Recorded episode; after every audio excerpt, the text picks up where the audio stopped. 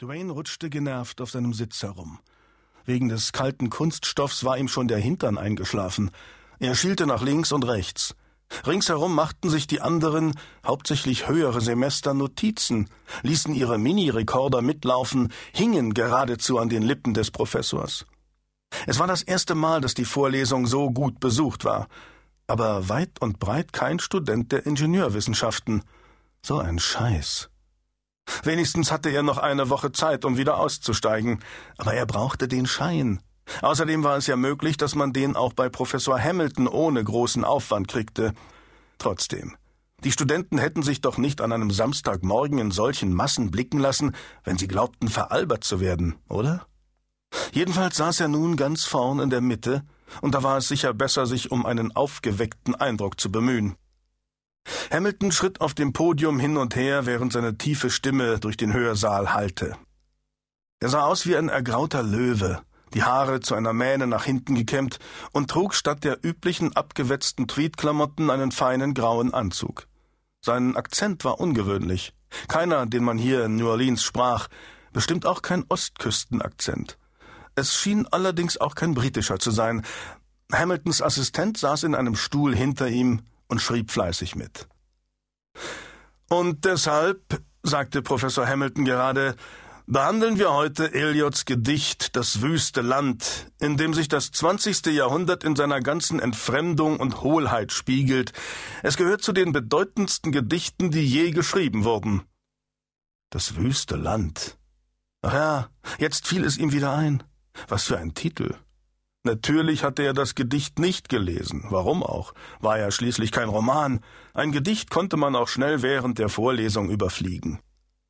Er nahm den Gedichtband von T.S. Eliot in die Hand, den er sich von einem Freund geliehen hatte, wieso Geld für ein Buch verplempern, das man sowieso nie wieder angucken würde, und schlug ihn auf. Neben dem Titelblatt war ein Foto des Autors abgebildet. Der Typ sah aus wie ein echtes Weichei. Hornbrille und eine verdruckste Miene, als hätte er einen Besenstiel verschluckt. Dwayne schnaubte verächtlich und blätterte weiter. Wüstes Land, wüstes Land. Ah, da war's. Scheiße. Das sollte ein Gedicht sein? Das ging ja Seite um Seite. Die Anfangsverse sind inzwischen so bekannt, dass wir uns kaum noch vorstellen können, welche Sensation, welchen Schock sie auslösten, als das Gedicht 1922 in The Dial erschien. So etwas hielt man damals nicht für Dichtung, sondern für eine Art von Antidichtung. Die Persona des Dichters war ausgelöscht. Zu wem gehören also diese düsteren, beunruhigenden Gedanken? Im ersten Vers findet sich natürlich die berühmte sarkastische Anspielung auf Chaucer, aber es steckt noch viel mehr darin. Denken Sie mal über die Metaphern am Anfang nach. Flieder aus toter Erde, dumpfe Wurzeln, Schnee des Vergessens. Liebe Freunde, bis zu diesem Zeitpunkt hatte kein Dichter in der Geschichte der Weltliteratur je auf diese Weise über den Frühling geschrieben. Als Duane bis zum Schluss des Gedichts vorgeblättert hatte, stellte er fest, dass es mehr als vierhundert Verse umfasste. Oh nein, nein. Faszinierend ist, dass Eliot im zweiten Vers von Flieder spricht und nicht von Mohn, obwohl letzteres naheliegender gewesen wäre. Mohn wuchs damals in Europa in einem Maße, wie man es seit Jahrhunderten nicht mehr erlebt hatte, denn nach dem Ersten Weltkrieg dünkten zahllose verwesende Leichen die Erde. Wichtiger aber ist, dass der Mohn mit seinen Anklängen an narkotischen Schlaf besser in Eliots Bildsprache gepasst hätte. Warum also hat der Autor den Flieder gewählt? Betrachten wir kurz, auf welche Weise er sich auf die literarischen Vorläufer bezieht. Hier vor allem Whitmans Als Flieder jüngst mir im Garten blühte. Oh mein Gott, das hier war der reine Albtraum. Da saß man ganz vorn im Hörsaal und begriff kein Wort von dem, was der Professor redete. Aber wer hätte denn gedacht, dass man ein vierhundert Zeilen langes Gedicht über ein verdammtes, wüstes Land schreiben konnte? Apropos wüst. Gestern Abend, das war ein ziemlich wüstes Gelage gewesen. Aber geschah ihm ganz recht.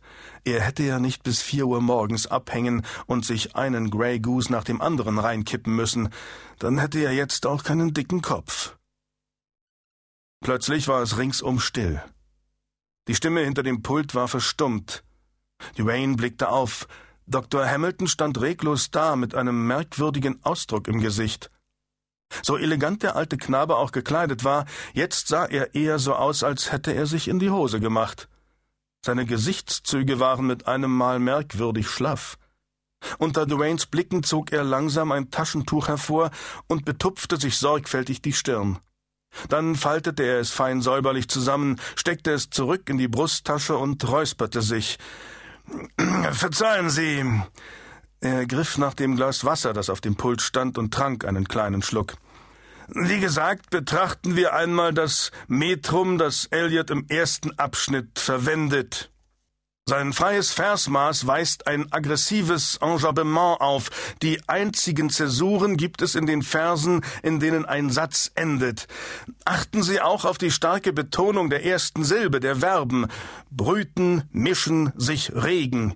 Das hört sich wie das unheilvolle, vereinzelte Schlagen einer Trommel an. Es ist hässlich, es zerstört die Bedeutung des Satzes und erzeugt ein Gefühl der Beunruhigung und es bereitet uns darauf vor, dass etwas in diesem Gedicht geschehen wird, und zwar etwas Unschönes. Die Neugier, die durch die unerwartete Pause in Duane geweckt worden war, legte sich wieder. Die sonderbare Leidensmiene des Professors war so schnell verschwunden, wie sie gekommen war, und auch sein Gesicht war zwar immer noch blass, aber nicht mehr so aschfahl. Duane widmete sich wieder seiner Lektüre. Um herauszufinden, was es bedeutete, konnte er das Gedicht ja mal rasch überfliegen. Er las den Titel, dann wanderte sein Blick nach unten zum Epigramm oder Epigraph oder wie immer man das nannte. Er stutzte. Äh, was war das denn? Nam Sibyllam quidem. Äh, also Englisch war das jedenfalls nicht. Und dort mittendrin waren irgendwelche unentzifferbaren Schnörkel, die nicht mal Teil des normalen Alphabets waren. Er blickte auf die Anmerkungen unten auf der Seite und las, dass der erste Teil lateinisch und der zweite Teil griechisch war. Darunter stand die Widmung für Ezra Pound Miglior Fabro. In den Anmerkungen hieß es, der letzte Teil sei italienisch. Lateinisch, griechisch, italienisch. Und dabei hatte das dämliche Gedicht noch nicht einmal angefangen. Und was kam als nächstes? Hieroglyphisch? Es war wirklich ein Albtraum. Duane überflog die erste, dann die zweite Seite. Ein einziges Gefasel. Ich zeige dir die Angst in einer Handvoll Staub. Was sollte das denn heißen? Sein Blick fiel auf die nächste Zeile. Frisch weht der Wind. Schon wieder kein Englisch. Duane klappte das Buch zu. Er hielt das einfach nicht mehr aus. Schon in den ersten dreißig Zeilen hatte der Typ fünf verschiedene Sprachen verwendet, zum Kotzen. Gleich morgen früh würde er sich im Geschäftszimmer melden und aus dieser beknackten Vorlesung aussteigen. Mit dröhnendem Kopf lehnte er sich zurück.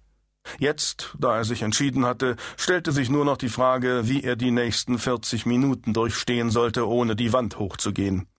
Wäre doch bloß hinten noch etwas frei gewesen, dann hätte er sich unauffällig rausschleichen können. Oben auf dem Podium redete der Professor weiter.